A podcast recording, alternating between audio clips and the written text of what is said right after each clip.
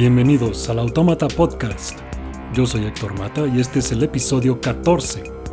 Apoya al podcast desde un dólar al mes en patreon.com diagonal autómata podcast y disfruta contenido extra.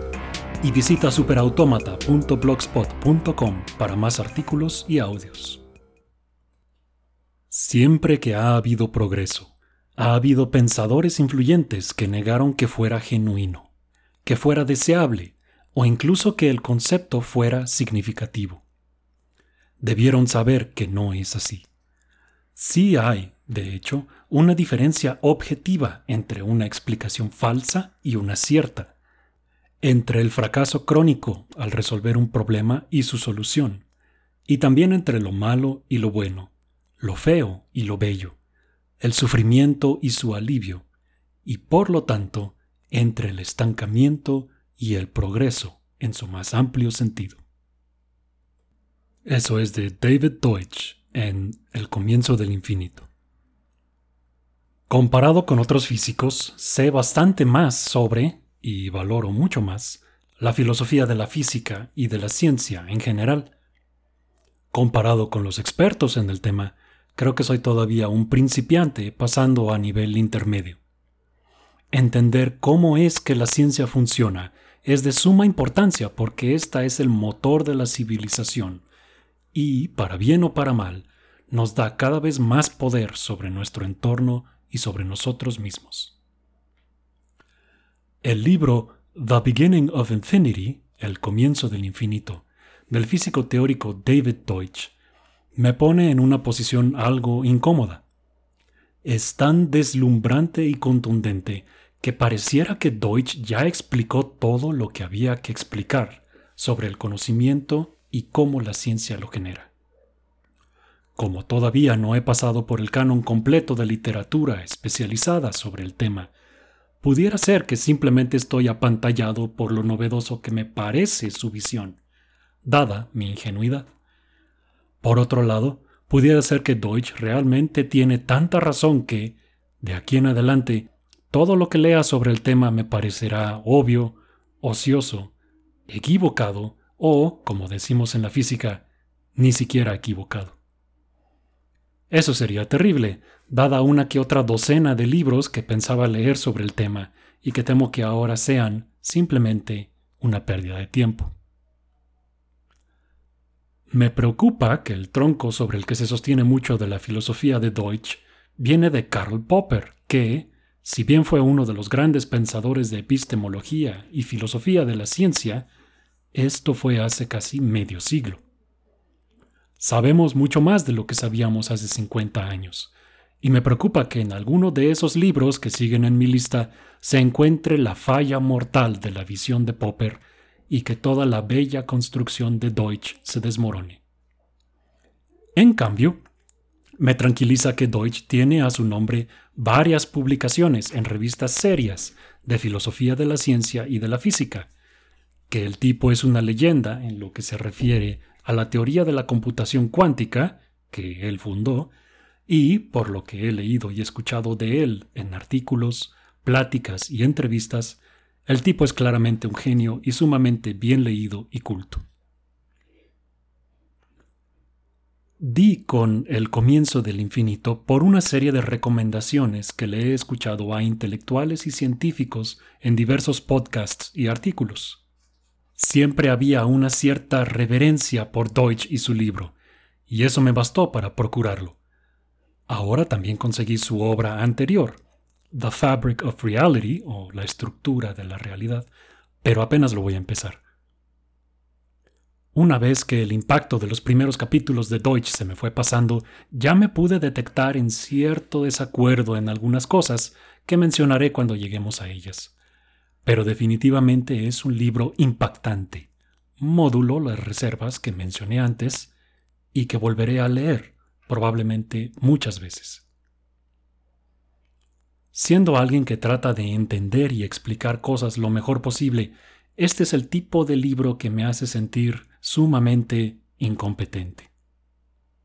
Deutsch es tan claro, brillante y extraño, que pareciera que bajó un extraterrestre a finalmente explicarlo todo con manzanas a los tontitos como yo. A partir del lenguaje sencillo y definiciones sin rodeos, Deutsch construye toda una teoría del conocimiento, una epistemología, y de paso la despliega no solamente para explicar qué es la ciencia y cómo funciona, sino que también la aplica a la política, la ética y aún a la estética. En el episodio 11 revisamos The Big Picture de Sean Carroll, también físico teórico, y que abarca muchos de los mismos temas desde el naturalismo poético. Ha sido sumamente provechoso para mí comparar y contrastar a Carroll con Deutsch. Incluso aproveché que soy suscriptor al podcast de Carroll y en su episodio más reciente de Pregunta lo que sea, le pregunté, pueden consultar esto en el link que puse en el artículo, a los 43 minutos con 10 segundos, sobre una de sus discrepancias con Deutsch acerca de la validez del pensamiento bayesiano. Carroll contestó que no está seguro de entender la crítica de Deutsch por completo, así que no puede defenderse de Deutsch tan bien como quisiera, aparte de decir que el razonamiento bayesiano le parece tan incontrovertible que no entiende cómo Deutsch pudiera estar en desacuerdo. Deutsch lo rechaza como una extensión del induccionismo, que es deducir conclusiones lógicas a partir de regularidades en patrones de la naturaleza, regularidades que se pueden interrumpir. Curiosamente, en las cosas en las que ellos están de acuerdo es en donde yo difiero de ambos, específicamente la teoría de muchos mundos de la mecánica cuántica. Pero ya llegaremos a eso. Como Carroll, ayuda que Deutsch es un gran escritor, aunque el tono conversacional y amigable de Carroll se convierte en uno más declarativo y extremadamente sutil con Deutsch. Es fácil, dado el lenguaje relativamente sencillo, leer declaraciones absolutamente radicales o geniales, no darse cuenta y tener que regresar. Para esto me fue de gran ayuda el podcast del australiano Brett Hall, Talkcast, T-O-K-Cast, como de Theory of Knowledge, dedicado a repasar el libro capítulo por capítulo, aunque él todavía no lo ha terminado de repasar. Para Deutsch, el conocimiento es un acto creativo que proviene de la construcción de mejores y mejores explicaciones sobre el mundo, donde una explicación es una aseveración acerca de qué hay en el mundo y cómo se comporta. Las explicaciones, que ya desarrolladas y agrupadas se llaman teorías, se construyen a partir de un ciclo de conjeturas y críticas. Esto es, las explicaciones se adivinan y luego se ponen a prueba. Todas las teorías son consideradas potencialmente equivocadas, por lo que seguramente se les encontrará un error en algún punto, dada la crítica suficiente. A la idea de que no existen fuentes autoritativas de conocimiento ni justificaciones inapelables, se le conoce como falibilismo. El falibilismo es lo que permite que las mejoras a las teorías siempre sean posibles, porque ninguna es definitiva. El falibilismo contrasta especialmente con la definición platónica de conocimiento, creencia justificada y cierta, pues niega que existan justificaciones suficientes para cualquier cosa, porque siempre se puede cuestionar la justificación de la justificación.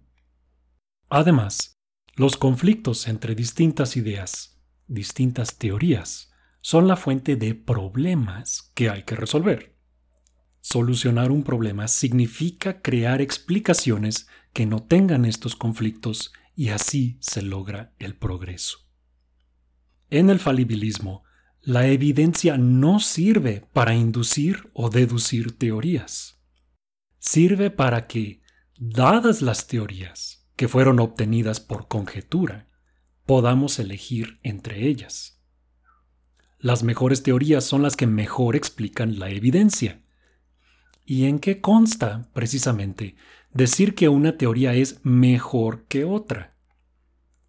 Para empezar, una buena explicación es difícil de variar, porque cada elemento de ella tiene una función específica ligada a la evidencia. Además, las teorías tienen alcance, pues si explican algo suficientemente fundamental, serán aplicables a muchas situaciones aparte de la que buscan aclarar inmediatamente. Va un ejemplo tomado del mismo Deutsch. ¿Qué provoca las estaciones? En la antigüedad, el clima se creía ligado a los poderes de los dioses. Hacía frío o calor, soplaba el viento o llovía, porque de alguna manera los dioses y sus acciones estaban ligados al clima. En la mitología griega, el invierno era provocado por la tristeza de la diosa Demeter ante la ausencia cada año de su hija, Perséfone, que había sido raptada por Hades, dios del inframundo, y, como parte del acuerdo para su liberación, estaba obligada a visitarlo cada año. Pero los roles de los dioses se podían cambiar, e incluso los dioses mismos, sin afectar la explicación. Pudiera ser que Perséfone y Hades tuvieran sus propios poderes, y que cada año uno caliente la tierra y el otro la enfríe, y que Demeter ni siquiera participe. Pudiera ser, por otro lado, que el dios nórdico, Freyr, dios de la primavera, estuviera en guerra con las fuerzas del frío y la oscuridad, y las estaciones reflejaran su éxito o derrota. Podemos hacer tantas variantes sobre los componentes de estas explicaciones como queramos, porque ninguno es necesario. Cualquier regularidad en el comportamiento de cualquier dios daría igual. Los detalles de cada uno de estos mitos están apenas conectados a los fenómenos que buscan explicar, y por eso son tan fáciles de modificar. Y por eso hay tantos mitos distintos. Ahora consideremos una explicación mejor. La Tierra es redonda y su eje está inclinado respecto al Sol. A medida que la Tierra transita su órbita alrededor del Sol, sus hemisferios reciben cantidades distintas de luz y por lo tanto experimentan más o menos calor.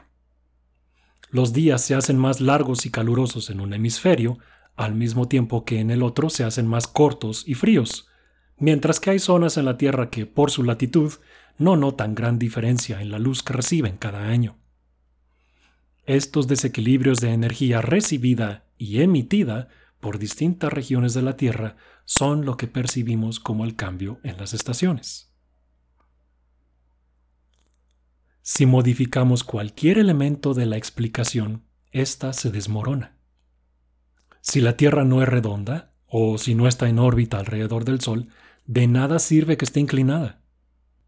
Además, la teoría tiene un gran alcance Cualquier planeta en órbita de cualquier estrella tendrá estaciones si es redondo y si su eje está inclinado, y las estaciones necesariamente son contrarias en sus distintos hemisferios. Dada suficiente inclinación, habría regiones del planeta en las que nunca se ponga el sol, o donde nunca salga. Si uno quiere construir un reloj solar, de alguna manera tendrá que tomar en cuenta estas variables, aunque no le interese saber sobre las estaciones ni el clima. Y así, el alcance de esta explicación es, muy literalmente, cósmico. Ambas explicaciones, la mitológica y la geológica, se pueden poner a prueba mediante observaciones o experimentos. Pero, dado que la mitología está solamente superficialmente ligada a lo que busca explicar, se puede cambiar a gusto. Si los antiguos se hubieran dado cuenta que en lugares lejanos era invierno cuando ellos tenían verano, pues hubieran inventado que sus dioses mágicamente podían viajar y ya. Sus explicaciones se pueden variar fácilmente y por eso son malas. Ante cualquier evidencia inconveniente, simplemente agregan otro dios que hace otra cosa caprichosa y ya, el resto es magia. Cuando las malas explicaciones son contradecidas por la evidencia y se modifican fácilmente, quienes las creen no se acercan más a la verdad. Pero cuando una buena explicación no cuadra con la evidencia, sus proponentes no tienen opción más que crear otra, fundamentalmente distinta, y, dadas suficientes iteraciones, llegarán a una mejor. Es importante que, si una explicación es mala, no hace falta ponerla a prueba para descartarla. Desde que uno ve que es fácil de variar y por lo tanto que tiene poco o nada de poder explicativo, se puede dar por inútil. En la ciencia, la mayoría de las explicaciones son desechadas así, borradas del pizarrón o lanzadas al bote de la basura, mucho antes de que tengan la madurez necesaria para que ameriten diseñar algún experimento.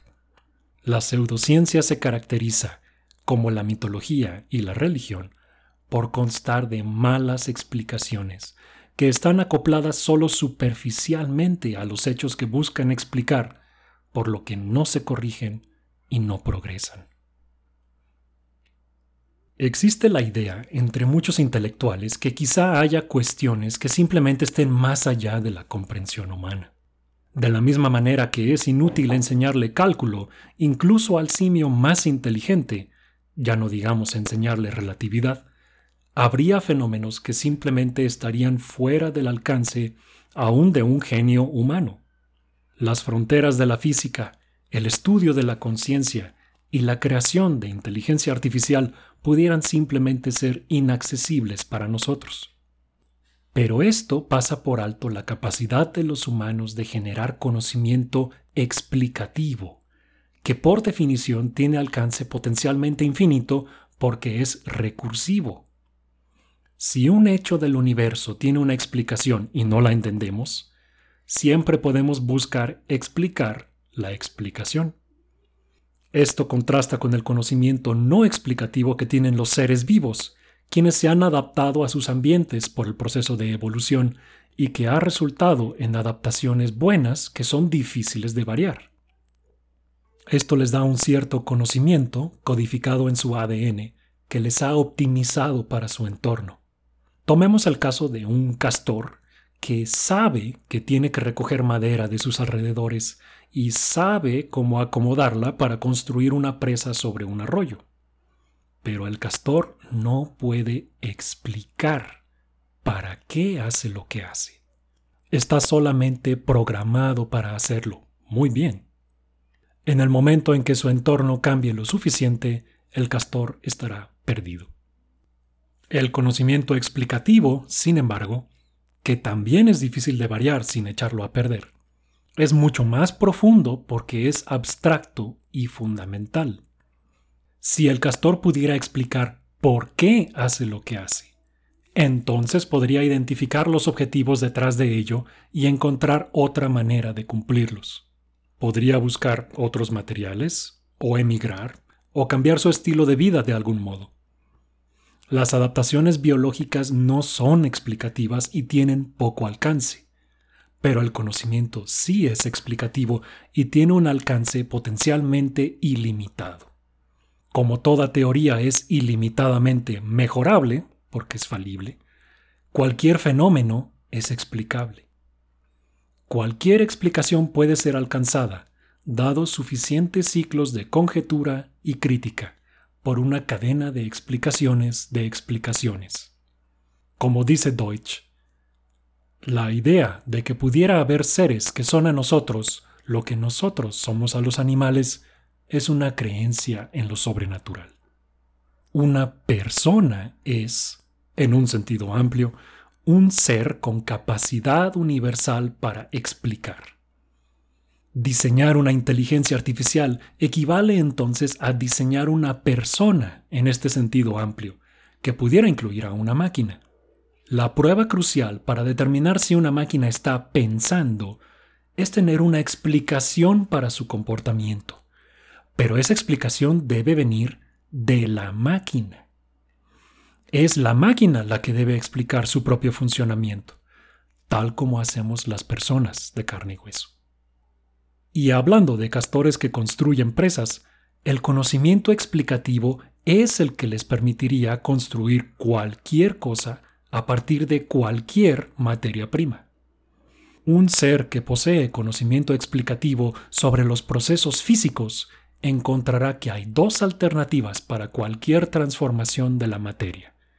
O es imposible, porque está prohibida por las leyes de la naturaleza, o es posible, dado el conocimiento necesario.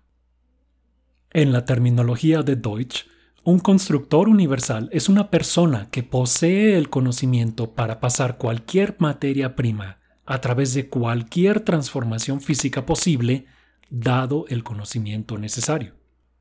Dice Deutsch, la materia, la energía y la evidencia son los únicos requisitos que debe cumplir un ambiente para que se pueda crear conocimiento en él.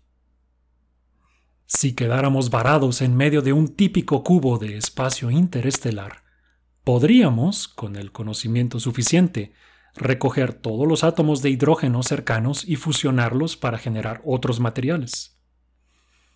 Ninguna ley de la física prohíbe hacerlo. Bastaría con tener el conocimiento necesario de cómo. Ya sabemos cómo usar la fusión nuclear y podemos crear elementos nuevos en laboratorios. Cualquier sitio del universo está, desde este punto de vista, repleto de recursos. El arsenal completo de transformaciones que una persona o civilización tiene a su disposición es lo que Deutsch llama su riqueza. La epistemología de Deutsch es lo más impactante de su libro. Su ontología, qué es lo que existe, es donde yo empiezo a tener discrepancias. Estoy dispuesto a aceptar su criterio para decir que algo existe como un axioma, aunque me provocó disonancia constante en las secciones en las que le saca provecho. Para Deutsch, existen aquellas cosas que juegan un papel fundamental en una buena explicación de un fenómeno. Hasta ahí suena inocente el concepto, pero después pasa a decir que por lo tanto existen cosas físicas y no físicas, y ahí es donde yo me altero. Las abstracciones existen porque, dice Deutsch, son una parte necesaria de las buenas explicaciones que las usan. Un ejemplo que usa Deutsch es explicar cómo llegó un átomo de cobre a la punta de la nariz de una estatua de Winston Churchill.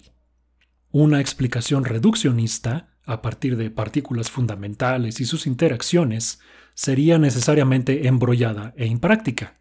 Hasta ahí estoy de acuerdo es mucho mejor usar abstracciones y entidades emergentes. Hubo una ola de fascismo en la primera mitad del siglo XX que culminó en un enorme conflicto que ahora llamamos la Segunda Guerra Mundial. Entre los países buenos estaba Reino Unido, cuyo líder victorioso fue Winston Churchill. Dada la costumbre de muchas culturas de erigir monumentos a sus grandes personalidades, Terminada la guerra, se construyó una estatua de bronce, que es una aleación de cobre y estaño, para homenajear al personaje. Creo que lo que me provoca disonancia es el intercambio indiscriminado de las categorías de lo existente y lo no existente, con las de lo fundamental y lo emergente, y de lo práctico o impráctico. En principio, todo fenómeno se pudiera recuperar dado el conocimiento suficiente y capacidad de cálculo, a partir de partículas fundamentales y sus interacciones. Esto es conocido usualmente como reduccionismo. Hablar de abstracciones o fenómenos emergentes es un atajo para describir lo que está pasando, mas no es un sustituto para lo que realmente sucede. Que algo sea útil o parte fundamental de una explicación es irrelevante para la cuestión de que realmente exista. Ahora, yo soy un fisicalista de hueso colorado y quizá me estoy perdiendo de algo, pero creo que el criterio fisicalista de existencia es claro y consistente. Existe aquello que tiene permanencia a través del espacio-tiempo. El fascismo existe en la medida en que ciertos patrones ocurran en los cerebros de seres hechos de partículas fundamentales, provocando que se comporten de ciertas maneras que en principio se pudieran calcular. Sería una descripción terriblemente embrollada aun si se pudiera obtener, pero sería una descripción correcta. Tiene la ventaja, además, de que las cosas no comienzan o dejan de existir según el conocimiento o la ignorancia de algún homínido. Lo explico fácilmente. Pueden existir partículas fundamentales sin que exista el fascismo, pero al revés no. En fin, como dije antes, puedo aceptar estas definiciones como axiomas, dejar mis propias definiciones a un lado momentáneamente y sí, todo lo demás que propone Deutsch parece seguir lógicamente de ellas. Aún así me provocan disonancia. Si me viera obligado a resolver esta disonancia, haría una distinción entre lo existente, lo emergente y lo fundamental. El fascismo es algo emergente y real, porque se manifiesta físicamente y obviamente existe, pero no es fundamental. Deutsch no hace estas distinciones, pero yo estoy acostumbrado a así hacerlas y me parece que son importantes, al menos para mí, para poder pensar claramente. Dejando la ontología a un lado, el alcance de la epistemología de Deutsch es sorprendente. La virtud del falibilismo en cuanto a conocimiento se refiere es que permite la corrección de errores. De hecho, la considera algo deseable e inevitable. Esta es la parte más impactante del libro, creo yo, porque Deutsch liga la epistemología con la política, la ética y la estética a través de la corrección de errores. También se las ingenia para incluir el sentido técnico de este concepto, ampliamente explotado dentro de la electrónica, el cómputo e incluso la física teórica. Lo explica Deutsch. Aunque la conjetura es el origen del conocimiento, también es una fuente de error, y por lo tanto es crucial lo que pase con una idea después de ser adivinada. Voy a citar un pasaje un poco largo, pero creo que vale la pena porque ilustra la aplicabilidad del falibilismo fuera de la epistemología. Considere también a los utópicos revolucionarios, quienes típicamente logran solo destrucción y estancamiento. Aunque son optimistas ciegos, lo que los define como utópicos es su pesimismo de que su supuesta utopía o sus propuestas violentas para lograrla y atrincherarla pudieran mejorarse.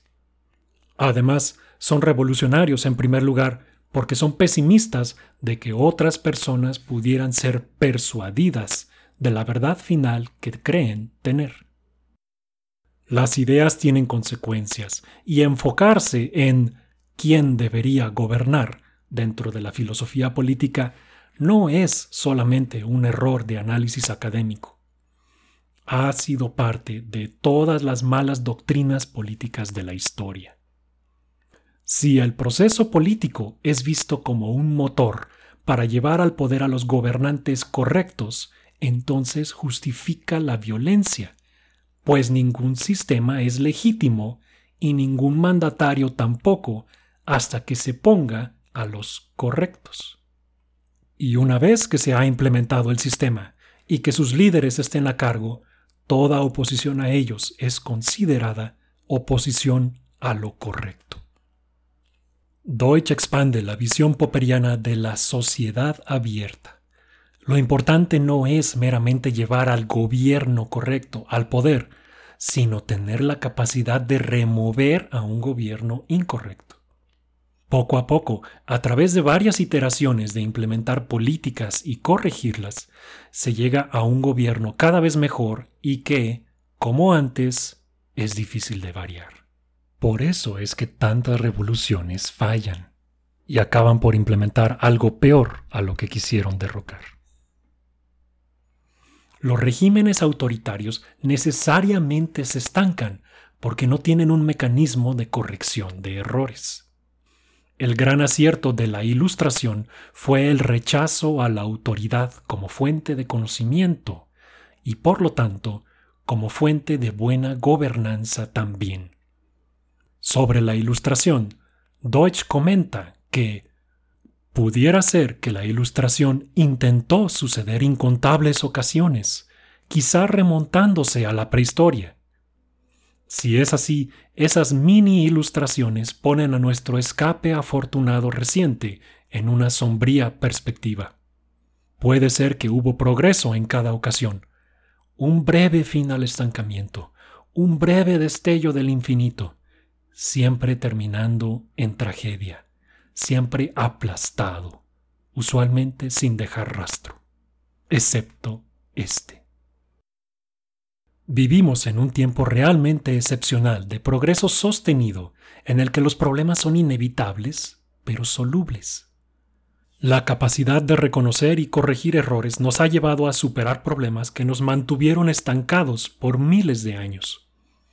En la ética, Deutsch sugiere que pudiera ser que el imperativo moral de no destruir la capacidad de corregir errores es el único imperativo moral. ¿Que todas las verdades morales siguen de éste? Los sistemas éticos como el consecuencialismo, deontología o ética basada en virtudes no sirven como teorías o explicaciones de la ética en sí, sino como medios de crítica. Para cualquier solución ética a un problema desde uno de estos marcos, uno puede preguntar qué haría alguien ubicado en otro y mejorar la solución. Deutsch deja abierta la cuestión de cuál pudiera ser un marco ético correcto porque, como en las otras áreas de conocimiento, esa es una pregunta abierta. Pero que no se pueda tener una teoría ética completa y definitiva no significa que todas den igual. Algunas son mejores que otras, como lo son las que rechazan a la autoridad como fuente de la ética, al igual que en la epistemología. El resumen de la visión ética de Deutsch es un elegante enunciado que él llama el principio del optimismo. Todos los males se deben a una falta de conocimiento. Fundamentalmente, no existe una barrera que detenga el progreso. Siempre que tratemos de mejorar las cosas y fallemos, se deberá no a que los dioses nos estén castigando, o a que hemos llegado al límite de nuestra capacidad para razonar e inventar, o porque sería mejor que falláramos. Todas las fallas, todas, se deben a que no supimos lo suficiente a tiempo. Igual que en política o ética, la estética surge de la creación de estructuras difíciles de variar. Existen verdades objetivas en la estética el argumento estándar de que no puede haberlas es una reliquia del empirismo. Las verdades estéticas están ligadas a verdades empíricas a través de explicaciones. Y también porque los problemas estéticos pueden emerger de hechos y situaciones físicas. Una sinfonía de Mozart es bella porque hay un cierto criterio que satisface y es, por lo tanto, difícil de variar. Basta comparar esto con el criterio que satisfacen el reggaetón o la banda para comprender por qué la primera es objetivamente mejor que los otros. Mencioné antes mi discrepancia con el concepto del multiverso cuántico al que Deutsch suscribe, al igual que Carroll, pero los detalles los dejaré para un episodio completo dedicado a la mecánica cuántica. Lo que sí vale la pena es rescatar la crítica que hace a la llamada interpretación de Copenhague, que también describiré a fondo cuando ese episodio esté listo. Por ahora, basta apuntar que sobre ella, Deutsch dice que su combinación de ambigüedad, inmunidad a la crítica y el prestigio y autoridad percibidas de la física fundamental han abierto la puerta a incontables sistemas de pseudociencia y charlatanería, supuestamente basados en teoría cuántica. Su descalificación de la crítica y la razón como vestigios clásicos y por lo tanto ilegítimos, le ha dado ilimitado confort a aquellos que quieren desafiar a la razón y acoger modos irracionales de pensamiento. Así, la teoría cuántica, el descubrimiento más profundo de las ciencias físicas, ha adquirido una reputación por apuntalar prácticamente todas las doctrinas ocultas y místicas jamás propuestas. La teoría cuántica es una teoría sumamente profunda de física, no de misticismo. Es una versión subatómica, fundamental, de las poleas, resortes y planos inclinados que estudiamos en la secundaria o la preparatoria. Como es un tema recurrente aquí en Autómata, el mundo físico es mucho más fascinante que cualquier fantasía sobrenatural o mística, con la desventaja que la gente ignorante piensa que, si algo es fascinante, entonces debe ser místico o sobrenatural. Por ahora dejaré este tema hasta aquí, prometiendo que el clavado profundo ya viene. Quisiera terminar reiterando mis reservas iniciales. Deutsch me parece genial y deslumbrante, pero en cuanto a epistemología, no soy un gran experto. Por ahora, pero ya verán. El libro sí es un tour de force de ciencia y filosofía, por lo que no me extrañaría si en unos años se considere un clásico. El optimismo perfectamente racional de Deutsch es contagioso, así como su irreverencia y excentricidad. A uno le dan ganas de mencionarlo cada vez que pueda, tan solo para presumir que ya es parte del club de quienes lo han leído. Disculpe, ¿tiene usted un minuto para hablar sobre epistemología popperiana? En cierto modo, eso es este episodio.